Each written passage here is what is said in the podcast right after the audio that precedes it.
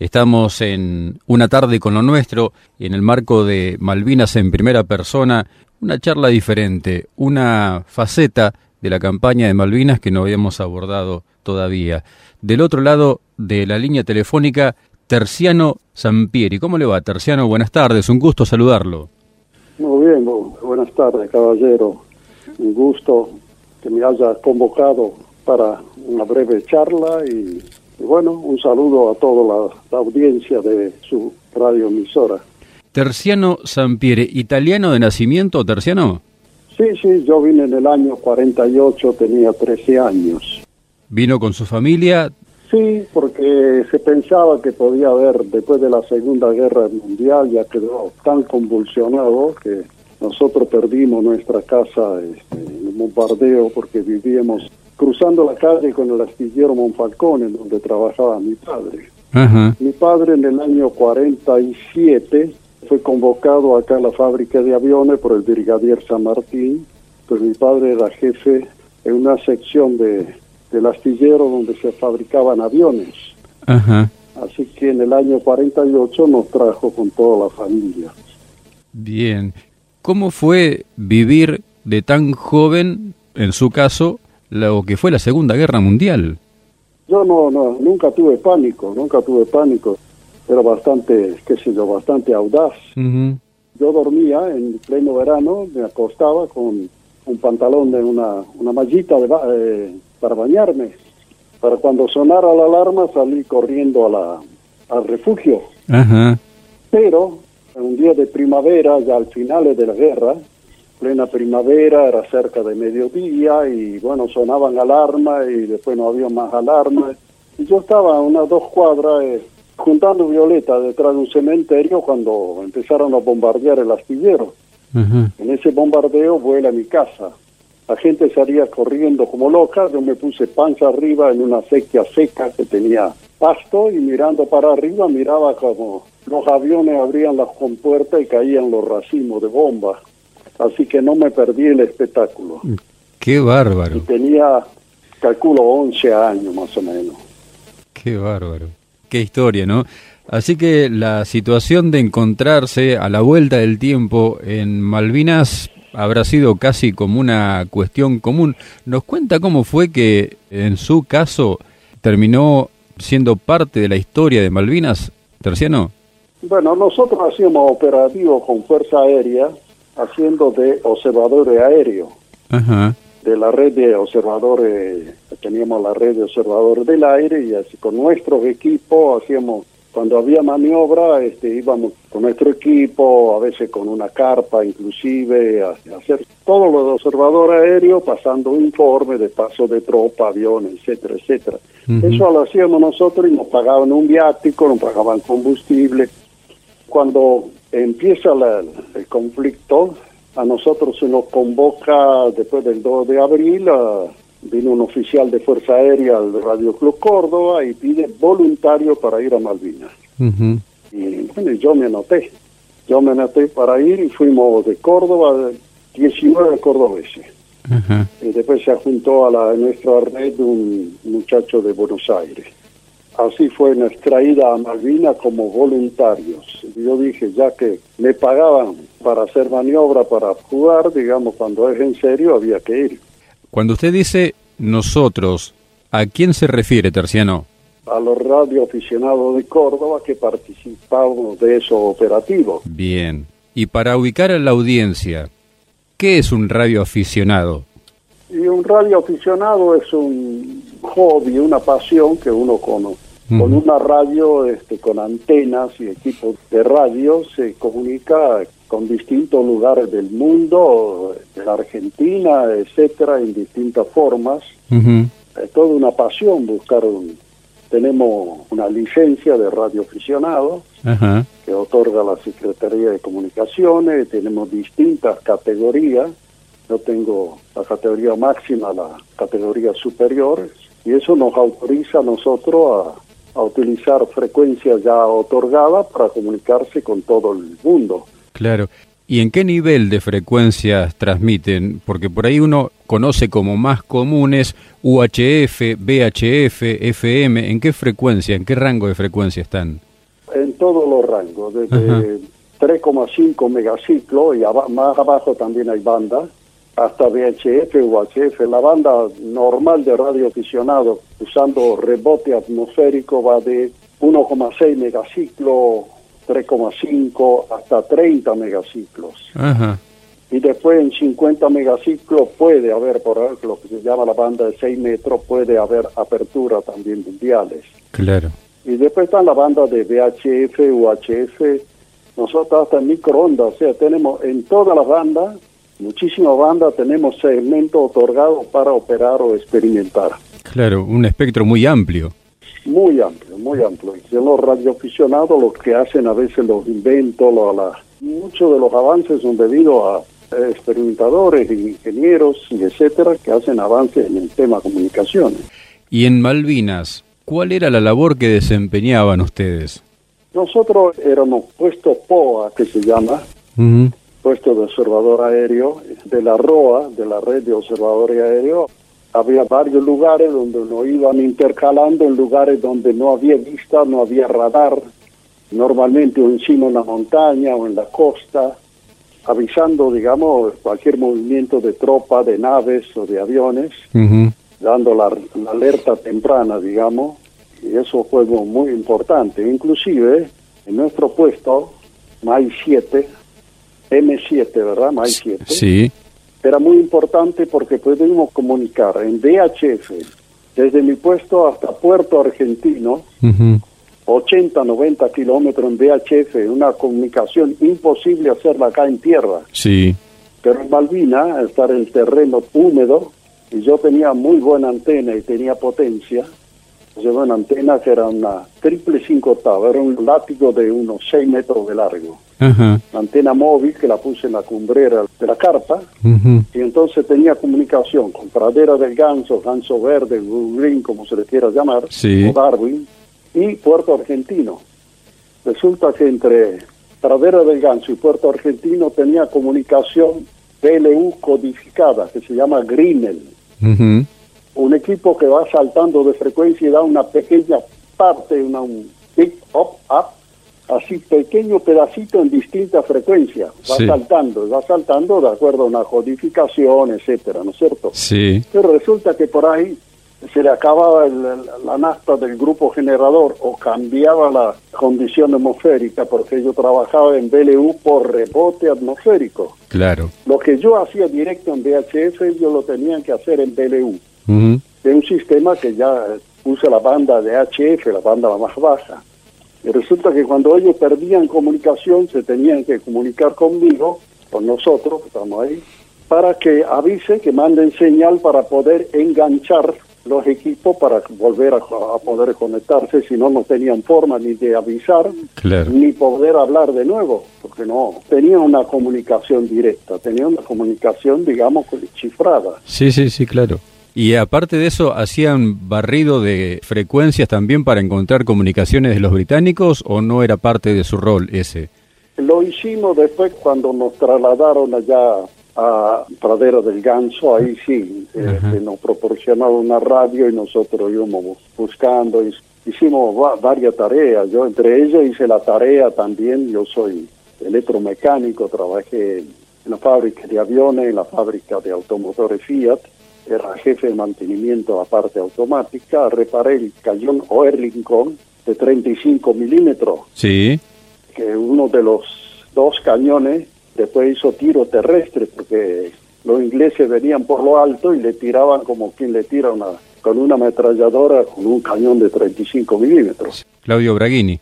Sí, señor, de Mar del Plata, artillería Mar del Plata con Braghini, que después lo conocí yo, lo conocí cuando nos dieron un diploma en Buenos Aires, en el edificio Libertad. Ahí volví a encontrar a Bragini, los dos prefectos que socorrí yo personalmente de la patrullero Río Iguazú, los dos alférez que a mí me sustituye en mi puesto más 7 y el soldado que no conocía que traían los dos alférez. Así que conocí a todos, algunos lo conocía, los alférez sí lo conocía, sí. pero conocí lo perfecto, el soldado, a Bragini, por primera vez lo encontré ahí. ¿Cómo fue la situación del río Iguazú, Terciano? Bueno, la patrullera del río Guazú la ametrallaron, la cañonaron, tenían dos Harrier, ellos creían que eran tres, pero daban la vuelta. Mm. Subía uno, bajaba el otro iba dando una vuelta así. Hacía toda una vuelta y iban ametrallando en un lugar que habrá sido mil metros de la carpa.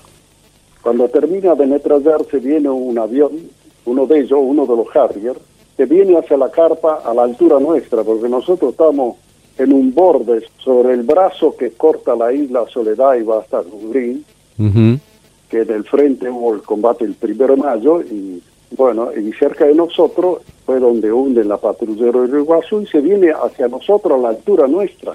Yo vi el piloto. Mm. No teníamos ni a 50 metros, hizo una trepada a 90 grados para arriba. Qué bárbaro. Como festejando lo que habían hecho. Qué bárbaro, qué historia, ¿no? Hay otro acontecimiento también que a la postre le hacen corresponder, o sea que se ha reconocido con la medalla de la Nación Argentina al valor en combate. ¿Cómo fue ese hecho, Terciano? Bueno, el hecho prácticamente a nosotros nos dan la medalla de valor en combate por haberse negado a volver. Mi compañero Julio Rotea estaba en el puesto MAI 8 y se viene conmigo a MAI 7 porque su compañero se vuelve. Yo estaba con otro compañero, Manchilla, que también se vuelve. Todos en realidad lo volvieron porque eran civiles. A nosotros no nos pudieron volver porque teníamos que cambiar y trabajar en dos frecuencias con la red que habían hecho de ROA propia militar sí. Gus Green. Habían hecho una copia, viendo el éxito, hicieron su propia ROA. Entonces yo tenía que comunicar con dos frecuencias y nosotros entonces nos quedamos y después nos negamos a volver, ya estando en Blue Green, con uno del último, los últimos aviones, me dice el capitán Rey, no ¿quiere volver? Y nos miramos con Julio y yo dije, no vaya a ser que por escapar nos bajen todavía, ya que estamos en el baile, bailemos y nos quedamos. Claro. Y después con Julio participamos, piden voluntario para ir, ya lo teníamos ingleses alrededor nuestro, nos estaban tirando. Para ir a buscar napal para cargarla en un chinú que había venido y se había puesto en medio del pueblo, ahí en un caserío en realidad donde estábamos nosotros, que era un Sí. Con apoyo de un helicóptero Augusta y fuimos por un tractor de una islita, que son dos troncos con tabla arriba, arrastrada por un tractor, a cargar napal encima de eso. El napal pesa, cargada completa, es un uso, pesa creo 220 kilos. No hay forma de agarrarlo. Claro con Julio Rotea, que éramos lo más fuerte, lo más grande, con una tabla de punta para que no se quiebre, levantamos la punta de la napalm para arriba, unos 40 centímetros, que ahora teníamos altura de slita, y de atrás empujaban otros tres. El que llevaba el tractor era el alférez Fabre.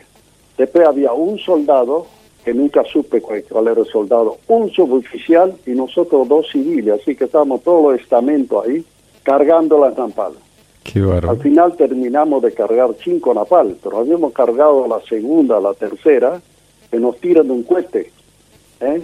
misil, que llevaban en la espalda, llevaban hilo guiado. Sí. Calculo, dicen que son 3.000 metros de alcance, pero se quedaba corto. No nos alcanzaba a nosotros, trotaban los 200 metros. Nos mm. tiraron como cuatro o cinco misiles y el último cinco metros de distancia. Vez que tiraron un misil, misil al suelo porque se veía como un humito la parte roja de atrás, digamos, se veía ya después cuando caía al suelo y al segundo o dos explotaba. Claro.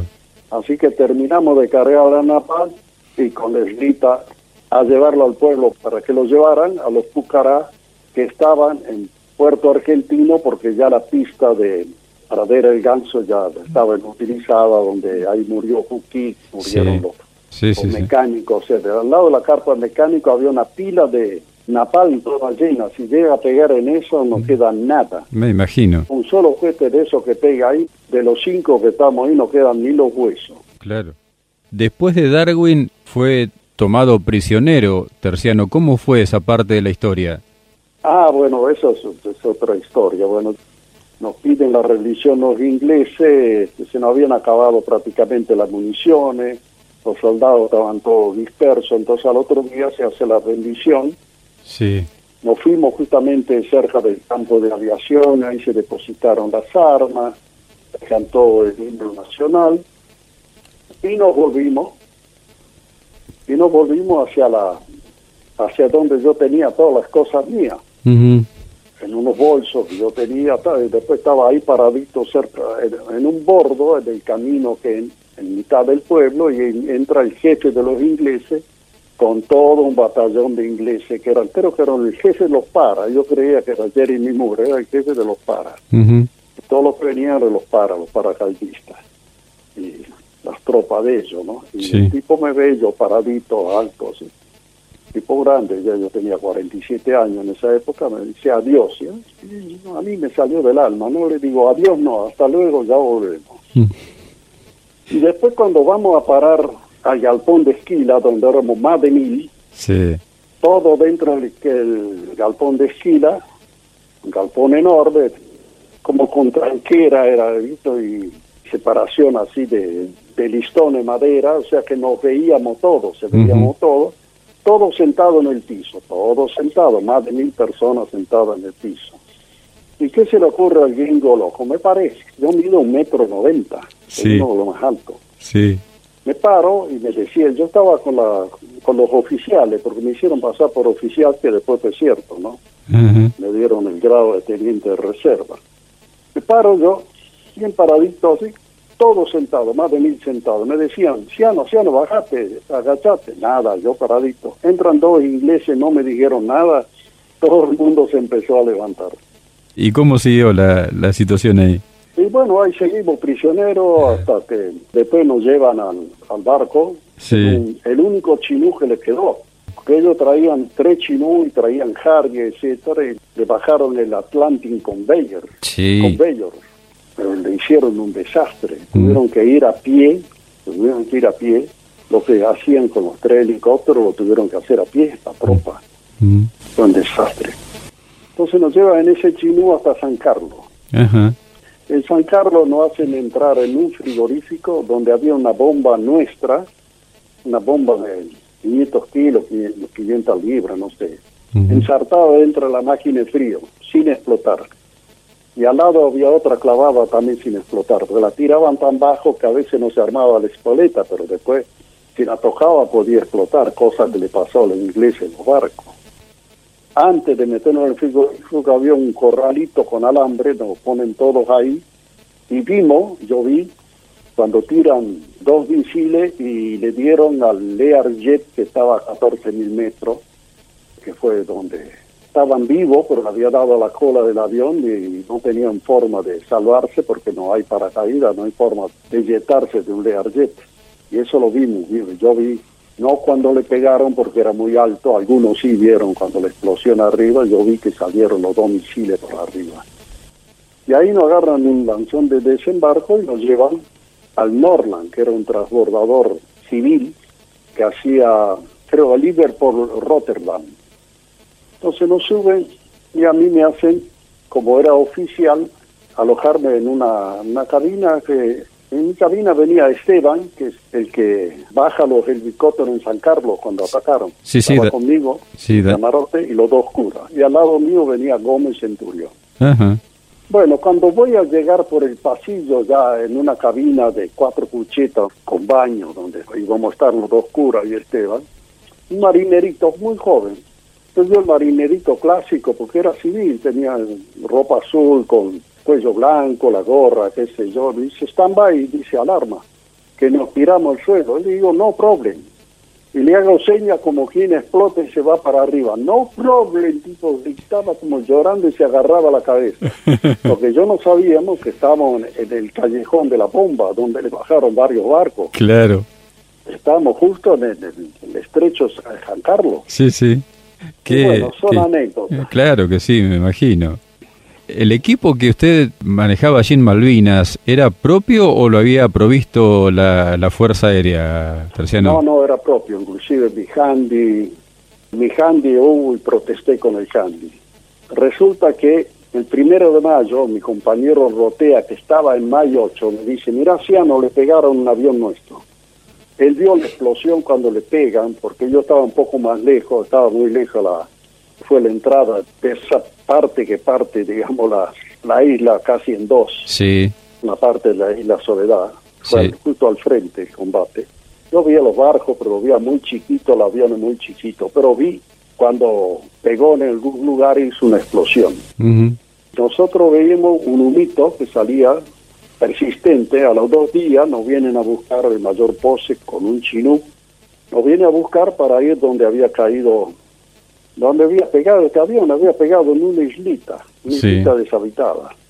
Y fuimos con mi primer compañero, Manchilla, Ramón Manchilla, fuimos hasta allá, y yo llevaba un handy, un handy de VHF, y me lo olvido en el chinú.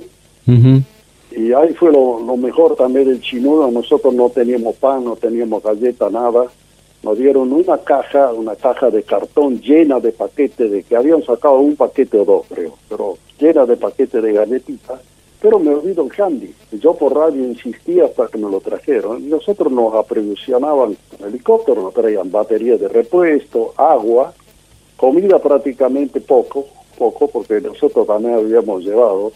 Bueno, nos aprovisionaban a través de helicóptero me decía de los equipos que eran propios. O sea, usted en la guerra perdió todo el equipamiento propio. Perdí el equipo, perdí esta antena, me devolvieron un equipo no igual.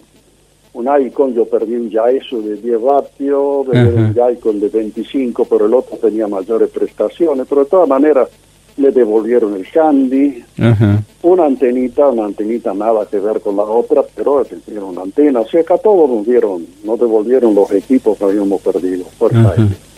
Y la situación después de terminar la guerra, para usted, ¿cómo siguió Terciano? Yo vine muy tranquilo, según yo, pero resulta que mi señora este, me decía que por la noche lloraba. Yo no me acuerdo, no me acuerdo de eso. Tuve un año sin trabajar, esto sí, no trabajé durante todo el tiempo que yo estuve y el año sin trabajar, yo había apuntado algunas lechugas, porque trabajaba muy bien y bueno, después eso, con el tiempo este ya me se me fue devuelto con crece porque de eso vivo, de la pensión que tengo como veterano de guerra. Claro. Quiero agradecerle muchísimo por estos minutos. Tenemos que agradecer mucho a Edgardo y a Horacio, que fueron los puentes tendidos para que esta comunicación sea posible, Terciano. Agradecerle muchísimo por este relato. Realmente es admirable cómo tiene tan presentes los recuerdos y tan detallado para contarlo, así que quiero agradecerle muchísimo. Por favor, no, yo me acuerdo de todo, absolutamente. No le agrego una coma ni la adorno de más muy clarito, lo que no tengo son fechas. Yo no me dedico a estudiar la historia Malvina, ni leer libros Malvina, ni vivo por Malvina, yo vivo mi vida. Claro. Eso fue un hecho, pasó, fue una cosa que uno vivió, es una vivencia, pero no, no es mi vida, mi vida es, mi vida es otra. Yo tengo, a pesar de que tengo 86 años, tengo mi vida por delante todavía. Por supuesto. Por muchos años más. Nos escribe Horacio Volati, dice, saludos inmensos a mi querido Terciano Sampieri, díganle que lo quiero mucho, héroe argentino, nos dice Horacio. bueno, lo de la patrullera de no terminé de contar, pero en definitiva yo los corrí yo solo personalmente. Sí. Y mis compañeros roté en la carpa y, bueno, y transmitimos para que lo salvaran, que tenía herido grave. Uno de ellos lo, lo conocí a las dos horas se los llevaron y si no hubieran hubieran fallecido porque no tenían forma de comunicarse ellos y nosotros sí. Claro. Terciano, muchísimas gracias. Le hago llegar un muy fuerte abrazo y mi reconocimiento. ¿eh? No hay de qué, caballero. Gracias, gracias a usted, gracias a la oportunidad. Yo siempre que me convocan, hablo. No me cuesta comunicar lo vivido y a pesar de que no, yo nunca, a veces yo he trabajado 15 años en una administración, no sabían que yo era veterano de guerra. Pero cuando hay que hablar, hay que hablar en la historia viva, son los veteranos de guerra que todavía estamos, que lamentablemente se están muriendo todos los días. Sí. Ese, ese estrés que se vivió, el hecho que se, después se lo ignoró, hasta que ahora últimamente se lo está reconociendo, fue terrible, la mayoría o sea, han muchos suicidados y muchos, muchos enfermos de corazón, etcétera, etcétera. Se están yendo gente joven, de menos de 60 años. Sí, sí, claro. Terciano Sampieri, un abrazo fuerte, querido amigo. Espero que se haya sentido cómodo en esta charla. Le mando un abrazo grande. Un abrazo grande, caballero, y ha sido un placer.